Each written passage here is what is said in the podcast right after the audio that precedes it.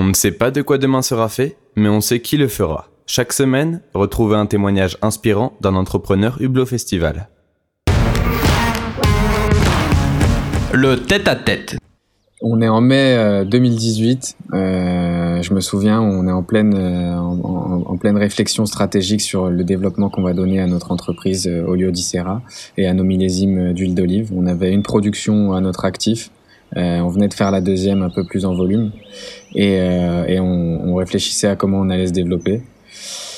Et euh, deux choix s'offraient à nous, soit d'être euh, représenté, distribué euh, par des grossistes importateurs, soit de tout faire en direct, mais c'est très très long. Et outre tout le côté logistique, etc., préparation de commandes, etc., il y avait aussi toute la prospection. Et je me souviens, je décroche mon, mon rendez-vous avec un gros grossiste parisien très bien placé. À l'époque, pour moi, c'était le numéro un. Euh, sur le sur le secteur vraiment premium de l'huile d'olive, épicerie fine, etc. Puis c'était quelqu'un qui avait aussi euh, pignon sur rue. Euh, et donc, euh, bah, je prends mon petit billet de train. J'avais TGV Max direction Marne-la-Vallée. J'avais, on avait rendez-vous avec avec le boss à 11h. Il m'avait dit qu'il venait me chercher à la gare. J'arrivais à 19h, 17h, 10h45.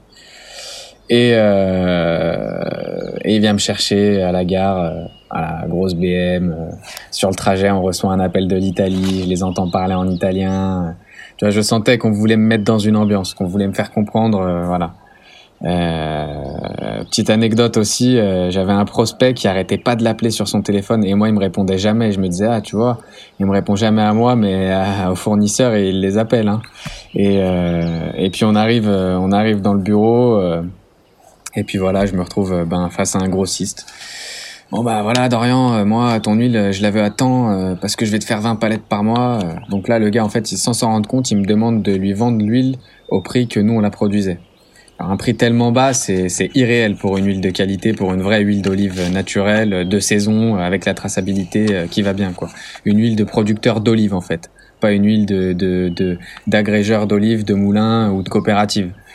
Et, euh, et, donc là, là, je comprends que le rendez-vous euh, bah, va, va, va, couper court. En plus, il me prenait en exemple une autre marque d'huile d'olive qui distribuait et qui continuait à côté de, de prospecter en direct. Il m'a dit, bah elle, on va la lâcher. Tu vois, aujourd'hui, on lui fait 7 palettes par mois, bah, on va la lâcher. Puis l'année prochaine, elle aura zéro. En France, zéro. Et puis sa boîte, elle va couler. Voilà. Elle aura ruiné l'histoire de ses parents. Et je me suis dit, est-ce que là, il cherche à me, à me mettre un argument ou à me donner un argument pour travailler avec lui? Ou est-ce qu'il veut que je m'en aille en courant? Et, euh, et en fait, je me suis rendu compte que que voilà, ça serait jamais ma cible et que je préférais euh, rallonger la viabilité de mon projet de trois ans plutôt que de confier un produit dans lequel je mettais autant d'énergie, autant de passion euh, ben à, des, à des structures comme ça qui en fait ne, s'en fichent un peu du produit et du producteur et cherchent juste la marge pour mettre en place une super logistique pour les clients derrière. Et, euh, et, euh, et après, c'est leur, c'est leur structure de coût, c'est leur c'est leur stratégie à eux. Mais, euh, mais ce jour-là, euh, je me rappelle, euh, pour la petite anecdote, à un moment, il me regarde, il me dit je, fais jeune, Dorian, non? Tu trouves pas? 50 ans, mais je fais jeune. Franchement, ça se voit que je crois à mon truc. Hein? On a un deuxième dépôt qui se construit. Enfin voilà, c'était super drôle en fait. C'était un rendez-vous tellement cliché et euh, je me souviens que je suis parti de là en lui disant que ça serait pas possible. Euh, j'ai juste eu le temps de lui poser toutes les petites questions qui m'intriguaient et que seul quelqu'un sur, déjà présent sur le marché aurait pu euh, aurait pu me répondre. Comment euh, comment présenter un beau catalogue, comment comment bien marketer une bonne logistique aussi parce que ça c'est super important. Et j'ai posé toutes ces petites questions là qui m'ont appris plein de choses sur les rouages du secteur. Et, euh, et, puis je suis reparti, je me souviens, j'étais arrivé à 11h, j'ai repris le train de midi 15, euh, alors que j'avais pas pris de, de, retour encore, parce que je, m'étais peut-être imaginé à l'aller que le rendez-vous durerait plus longtemps, qu'on passerait l'après-midi ensemble à fêter un potentiel partenariat. Et voilà, je suis resté une heure à Marne-la-Vallée et je suis rentré et, euh, et j'avais toute la stratégie de mon entreprise. C'est-à-dire que on passerait que en direct. Les clients qui veulent notre huile, ils passent par nous. Euh, ceux à qui on veut, euh, à qui on veut vendre notre huile, bah, ils passeront par nous aussi. On ira les chercher nous-mêmes. Et euh, c'est ce qu'on fait depuis. Et c'est beaucoup plus long, mais d'un point de vue humain, d'un point de vue euh, apprentissage, d'un point de vue expérience, d'un point de vue relation humaine, j'ai tout gagné. Parce qu'aujourd'hui, ben c'est moi que les gens connaissent, c'est à moi qui pose les questions sur mon produit, donc c'est moi qui y réponds le mieux entre guillemets. Et, euh, et je pense que ça, euh, la relation que j'ai avec mes clients aujourd'hui, elle vaut euh, tout l'or du monde. Et, et, et, et, ce qui est drôle, c'est quand on, on prend des lignes bah, chez certains clients que, que, que, ce type de structure a aussi. On est tout petit, mais maintenant on, on a un bel assortiment de petits producteurs de notre terroir.